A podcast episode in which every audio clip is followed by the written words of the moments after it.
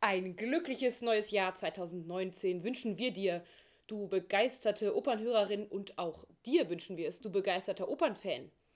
Endlich einmal bin ich wieder auf einem kurzen Zwischenstopp zu Hause und da schnurrt mir auch wieder einmal mein süßer Opernkater Fidelio um die Beine und wird mich heute wieder unterstützen mit seinen höchst qualifizierten Fragen.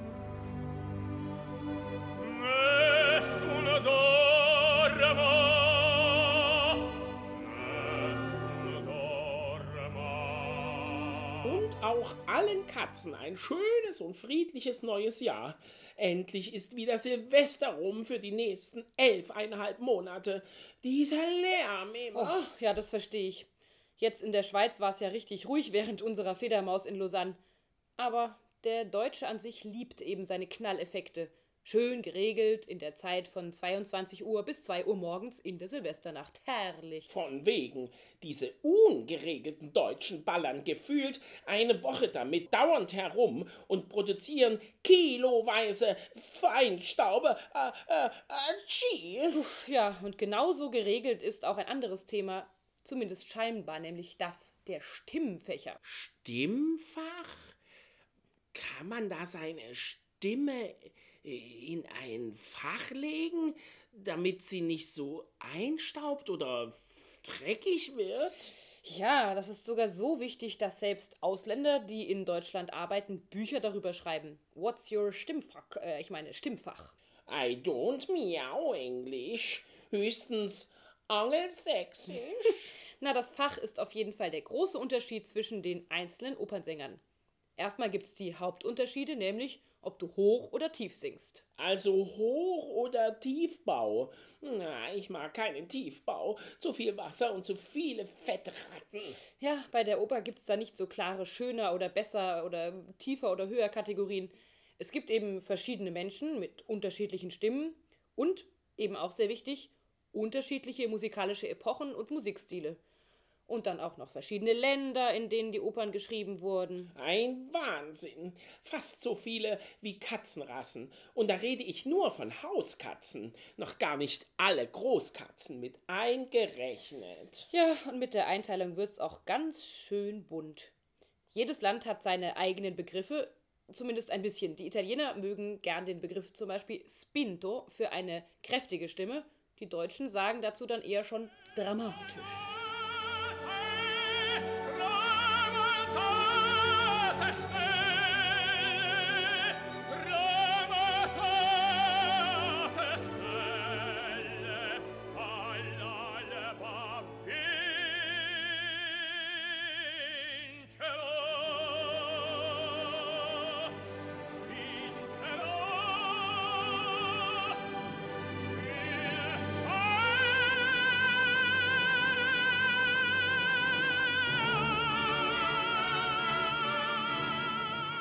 Dramatische Auftritte kann ich auch gut. Aber was heißt denn Spinto? Der Tenor spinnt doch? Nein, das heißt, er ist getrieben oder gestoßen, das heißt es auf Italienisch, und hat sehr viel Power in seiner Stimme. Oder man könnte auch sagen, die Stimme ist eben laut und gut zu hören übers Orchester. Solche Stimmen brauchte man für die Musik ab der Mitte des 19. Jahrhunderts, als die Orchester immer größer wurden und auch mehr Blechbläser eingesetzt wurden. Ah, dann ist es ja kein Wunder, wenn der Sänger spinnt. Naja, und das Gegenteil dazu ist dann der leichte Sänger, la voce leggera. Das heißt, so eine Stimme ist zarter, filigraner, aber dadurch eben auch nicht so schwergewichtig und auch beweglicher. Damit kann man dann zum Beispiel schneller singen. Koloraturen. Das waren doch diese schnellen Rauf- und runter Nudelgesänge ohne Text, oder?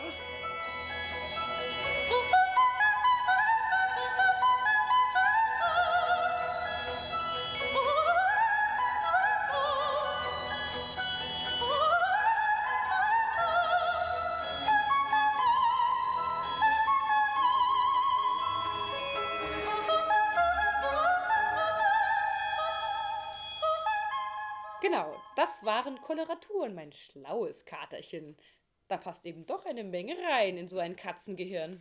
Besser als ein Spatzenhirn, obwohl die durchaus deliziös sind. Solche zarten kleinen Spatzenhirne. Na, guten Appetit. Äh, auf jeden Fall. haben die Deutschen sich sehr viele verschiedene Kategorien ausgedacht, um nach gut deutscher Manier alles einzuordnen. Es gibt also innerhalb der vier Grundstimmfächer noch einzelne Unterteilungen. Und die Grundstimmfächer sind? Ja, wenn wir von unten nach oben gehen, haben wir den Bass und den Tenor für Männerstimmen und Alt und Sopran als Frauenstimmen. Aber in der Oper reicht das noch lange nicht. Was denn noch? Ja, es gibt noch so zwei so halbgeweigte, nicht ganz hoch, nicht ganz tief. Bei den Männern der Bariton zwischen dem Bass und dem Tenor und bei den Frauen der Mezzosopran zwischen Alt und Sopran.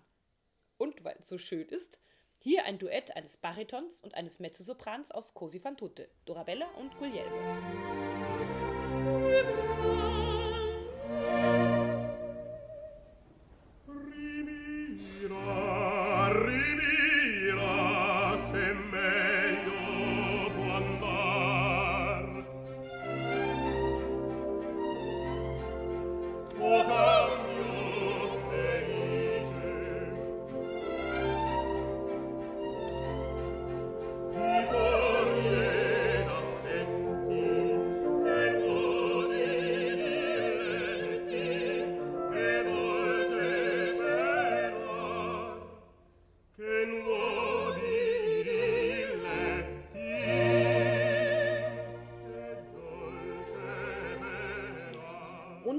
Sechs Unterscheidungen reichen dann immer noch nicht. Na, hast du dir schon mal die deutsche Steuergesetzgebung angeschaut? Da gibt's auch mehr als sechs Einkommensarten. Ah, Katzensteuer gibt's noch nicht.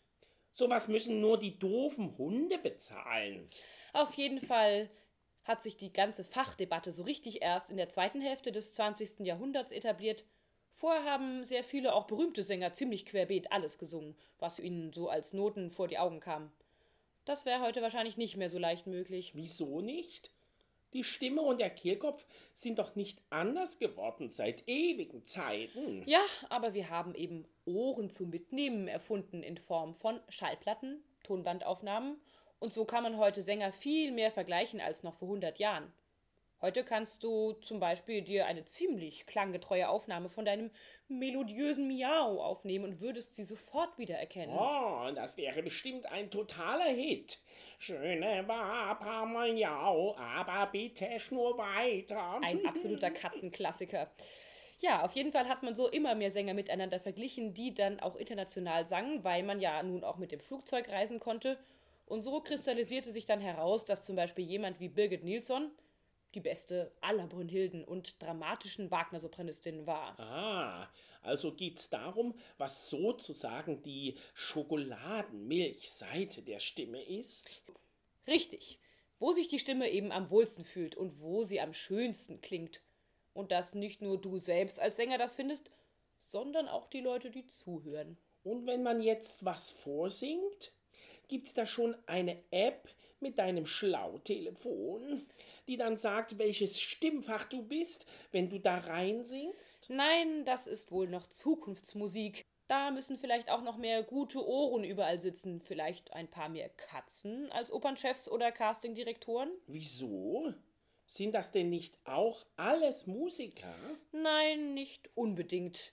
Als Opernchefs gibt's auch Regisseure, Wirtschaftsfachleute, Literaturwissenschaftler, Juristen, Philosophen. Im Vergleich dazu, wenn bei einem Orchester ein Probespiel für eine Stelle als zum Beispiel erster Geiger gemacht wird, dann müssen alle Geiger vorspielen und verstecken sich dazu am Anfang hinter einem Vorhang. Da sind dann alle gleich für die Profimusiker-Ohren der Orchesterkollegen und man kann hören, ob jemand falsch oder richtig oder schön oder langweilig spielt. Aber keiner sieht, ob der oder die Geigerin schön, klein, dick, dünn, hässlich oder vielleicht auch nur ein sehr geschickter Nasenbär mit Geige ist. Und da dann auch alle danach geheim abstimmen, ist das sehr fair. Bei Sängern ist das etwas anders, da zählt eben vor allem das Gesamtpaket inklusive Aussehen. Ah, wie bei einer Katzenausstellung. Da gewinnt auch der Schönste, der auch noch klug und gesund ist. Ja, so sind Vorsingen auch ein bisschen. Und da hilft den Chefs ebenso eine Voreinteilung durch ein Buch, wie es eben der Kläuber ist, der dazu oft genommen wird, wo genau drin steht, was man sucht. Also zum Beispiel, ich will einen Ferrando in Cosi fan tutte engagieren und brauche dafür also einen lyrischen Tenor. Dann kommen die dramatischen oder Spinto-Tenöre gar nicht erst hin. Und Baritöne sowieso nicht.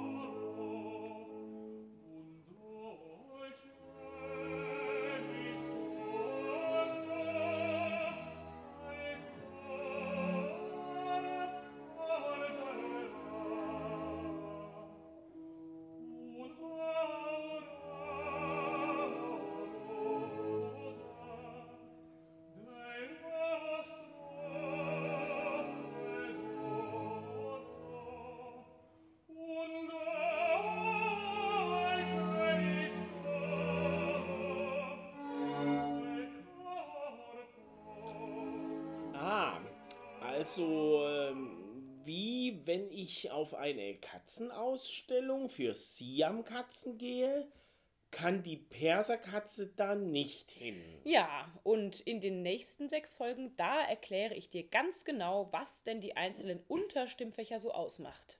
Aber ich könnte mir ja auch vielleicht die Haare wachsen lassen. Dann sehe ich aus wie eine Perserkatze, halt eine getigerte Perserkatze. Es gibt doch so Haarwuchsmittel, habe ich schon mal gesehen, als ich neulich im Drogeriemarkt Katzenleckeris geklaut. Äh, äh, äh, ich meine, gefunden, also vor dem Markt gefunden habe. So, so, du kleiner Leckerli-Dieb. Ich schau mal, ob ich noch was Leckeres für dich finde. Miau, miau, ich komme. Bis bald, ich muss hier dringend einen hungrigen Tiger füttern.